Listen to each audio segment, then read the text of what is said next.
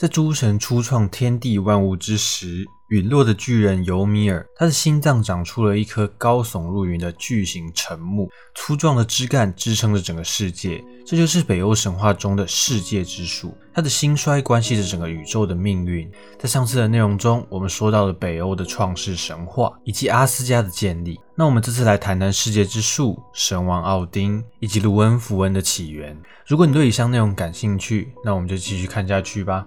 这个世界之树呢，一共有三根粗大的根，连通着三层不同的世界，并分别吸收着三股泉水的能量与水分。第一条树根深入阿斯加的命运之泉乌尔德。乌尔德其实是北欧神话中的一位女神，她与维尔丹蒂、施寇蒂并称诺伦三女神或命运三女神，因为她们能透视人、神、魔的命运。这条以女神为名的泉水，位于阿萨诸神集会议事的圣地。第二条树根深入流亡巨人之地约顿海姆，那里有一口智慧之泉，泉水由人、神、魔的心智汇集而成。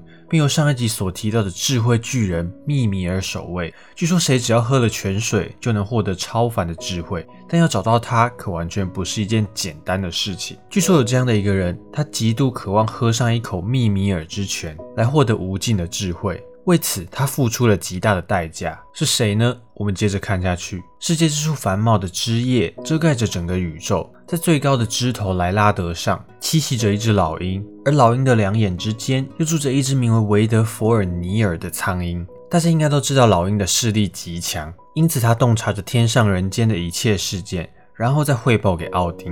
树上还有一只名为拉塔托斯克的小松鼠。第三条树根深入冥界，那里有着赫瓦格密尔之泉，还有一条不断啃食树根的毒龙尼德霍格。在最高的枝头上的小松鼠就经常挑拨苍鹰和毒龙之间的关系，造成两者之间的猜忌。尼德霍格这条黑龙是影响北欧神话走向的一个重要生物，它盘踞在世界之树下。和其他无数的蛇类一起啃食着树根，当树根被啃食完，世界也就会迎来毁灭，也叫做灭世黑龙。因此，诸神在此建立冥界，并由死亡女神海拉将世间犯下重罪的灵魂喂食给毒龙，希望延缓其啃食树根的速度。世界之树承载着整个宇宙的命运，关系着世界的幸福。它能感受到痛。不仅脆弱且易受伤害，同时它也几乎承载了这个世界的所有苦难。除了冥界的毒龙会侵害世界之树以外，还有一些妖魔与精怪也会破坏世界之树。虽然他们都知道世界之树一旦死亡，也代表着世界末日的到来，在外人看来，这是个愚蠢至极的举动。而且还会赔尽自己的性命。但你也许不知道的是，也许只有透过这种方式，他们才能获得命运重新洗牌的机会。有时候，往往你得付出一切，才能获得改变的一线生机。除了这些有意伤害世界之树的生物外，还有一些生物在无意中侵害着世界之树的健康。瓦尔哈拉是北欧神话中的天堂，也叫做英灵神殿。英灵殿是奥丁命女武神瓦尔基利将阵亡的战士带来此处服侍，享受永恒幸福的地方。这里的英灵们会聚在大厅喝酒吃肉，而负责供应源源不绝的蜜酒的就是山羊海德伦。这头山羊平时吃着世界之树的叶子，然后由乳房流出甜美的蜜酒来款待英灵。除了神羊以外，据说还有一头神鹿，专门吃着世界之树的嫩芽，然后从鹿角滴下蜜露。搭配着神羊奶酿制蜜酒来供诸神饮用。接下来特别的来了，在当初创造天地时，阿萨神族其实并不是唯一流淌神圣血液的种族，与他们并存的是华纳神族。华纳神族中最有名的是尼奥尔德，他和儿女弗雷、弗雷亚住在海边，并与海神埃吉尔共同掌管着台风和潮汐涨落。无论是好人坏人，男人女人，都会崇拜尼奥尔德，祈求他们帮助自己在航行时不刮逆风。海盗也会在大肆抢夺后，将金银财宝沉入深海。特别的事来了，与尼奥尔德不同，埃吉尔反倒没有受到人民的爱戴，因为只是害怕他可怕的力量。人们觉得，当出海的船只翻覆时，船上的宝物及货物就会变成他的所有物，所以埃及尔住的地方就充满各式各样的珠宝。与财富，甚至到了用黄金来照明的地步，因此黄金也被称为埃及尔之火。起初，两个神族之间并没有太大的纠纷，简单来说就是井水不犯河水。因为即便是华纳神族所庇护的海盗，其勇气和力量当初也是来自于阿萨诸神的赏赐。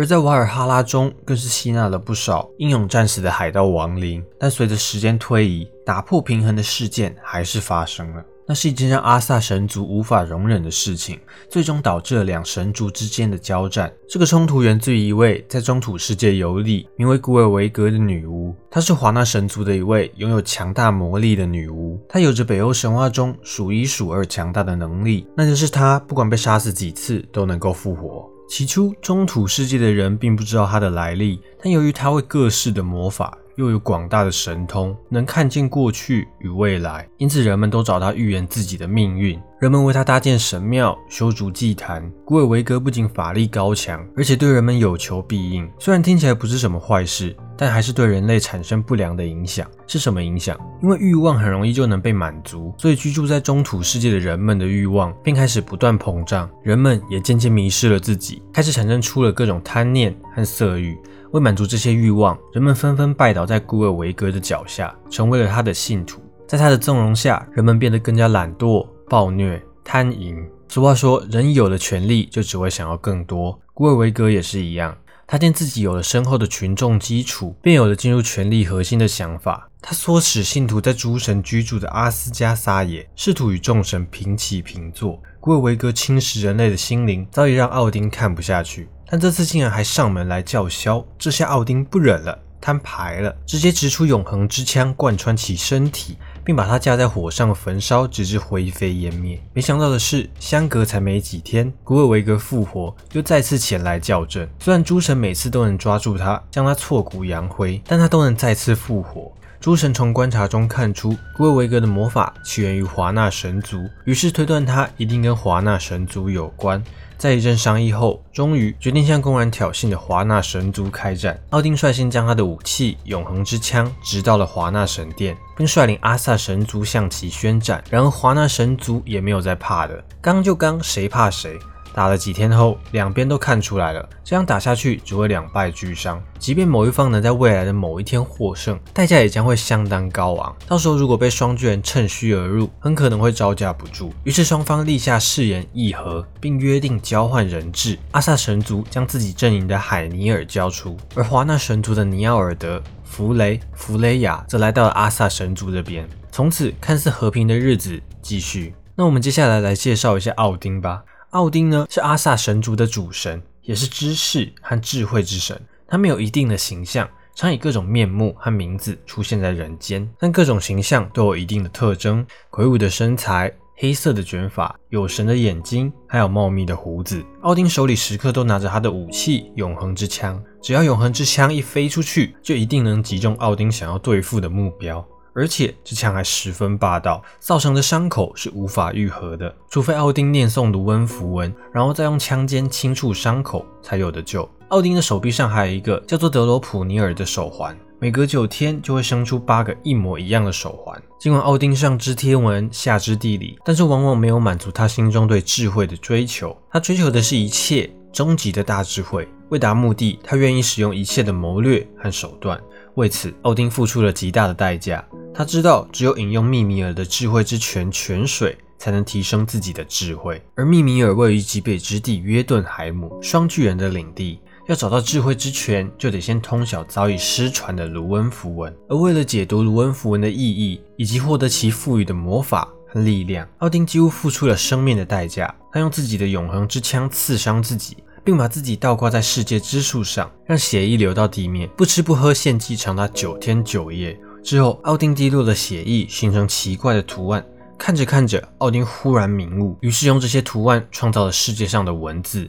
这些文字就是卢恩字母。奥丁将这些文字交给了命运三女神，用它来写下人类与神的命运。于是，奥丁找到了智慧之泉，远远就看到了密米尔严肃地坐在泉水旁边。奥丁在密米尔身旁下了马，向密米尔说道：“慈祥的老者，我一路风尘仆仆，现在已经口渴至极，请让我饮一口这甘甜的泉水吧。”密米尔慢慢地摇着头说道：“奥丁啊，我知道你是谁。”我也知道你要来干什么，但在此之前，已经有好多人都想要一口泉水，但是他们一听到泉水的代价，都吓得不敢要了。不知道你承不承受得了这个代价？说完，又缓缓地闭上了双眼。奥丁微微一笑，说道：“我早已知道，我愿意献出诸神国度中所有的黄金。”或者给你我的右手。密米尔笑了，说道：“我才不要那些东西，奥丁啊，你的右手还是留着握着你的永恒之枪吧。我要的代价是你那只锐利的右眼啊。”奥丁微笑着，没有丝毫犹豫，用手将自己的右眼从自己的眼眶中挖了出来，交给智慧巨人密米尔，用此换来了一杯智慧之泉的水。密米尔十分佩服奥丁的勇气，眼睛挖是挖了，但这泉水要怎么喝呢？密米尔将其眼睛沉入泉水深处，然后用牛角杯装着泉水给了奥丁。流着鲜血的奥丁微笑着饮下智慧之泉的泉水，在喝下泉水的一瞬间，奥丁的笑容僵硬在自己的脸上。他已获得了超越世上所有事物的智慧。奥丁虽然失去了一只眼睛，但剩下的一只眼睛却因此获得了预见未来的能力。在获得无可匹敌的智慧同时，也获得了泉水中所蕴含的过去到未来的一切知识经验。因此，他也预见了诸神黄昏这一刻的来临。从此以后，得到智慧与知识的奥丁脸上就再也没有出现过笑容。所以说，知道的太多未必是件好事，有时候甚至是种诅咒。所谓的诸神黄昏，就是诸神和整个世界的末日。等到这个时候降临，阿萨神族就会与自己创造的世界一起毁灭。自从知道了这个预言，奥丁的心头就蒙上了一层阴影。但以他的个性，当然是决定对抗命运。首先，他在阿斯加修建了瓦尔哈拉，将战死的灵魂带到这里，训练他们，并使其复活，把复活的勇士扩编到神界的军队中，这为的就是替诸神黄昏做准备。虽然奥丁知道厄运跟生命的结束一样是无法避免的，但他仍频繁下凡，用不同的化身，不断在各国间挑起战争。有战争就有人牺牲，这样奥丁就可以召集人间的勇士，壮大神界的力量，努力增加神界在末日之战的胜算。他就是这样一个敢与命运抗争、不认输的神。奥丁的肩上还有两只神鸦，一只叫胡金，一只叫木灵，分别代表着思想与记忆。他们飞向天上人间的各个角落，搜集刺探最新的资讯和情报，并回来向奥丁汇报。到了后期，不停地在人间挑起战争，几乎成了奥丁的日常。他要靠自己的力量摆脱诸神在劫难逃的结局。受到奥丁的影响，北欧人将勇敢作为自己的信条和行为准则，并认为不勇敢的人行为是卑贱的，思想是错误的。这样的人会被神抛弃，永远无法进入瓦尔哈拉，只能坠入冥界，备受煎熬。所以，古代北欧出现了众多狂战士和维京海盗，他们以冒险为终极目标，以勇敢为至上美德，而战死沙场就是他们的最佳归宿。故事中说到的卢恩符文，其实真实存在于这个世界上，它被认为是奥丁传承给世界的宝物，现今多用于占卜。但这失落的语言用途往往不局限于此，在魔法方面也有着强大的作用，也可以当成咒文。北欧人也会将卢恩符文刻在各式各样的物品上。当做护身符使用，来发挥其强大的灵性防御功效。其实我觉得这样的东西真的很酷。现实世界的东西竟然与神话世界有连结，这不仅把神话带入生活，也给人一个思考的机会。说不定人们口中的神话，也许都真实存在于这个世界上。好了，那这次的内容就到这边了。如果你喜欢这些影片，不要忘记按喜欢或分享。想看到更多相关内容，可以订阅我以及开启小铃铛。那么我们下次见。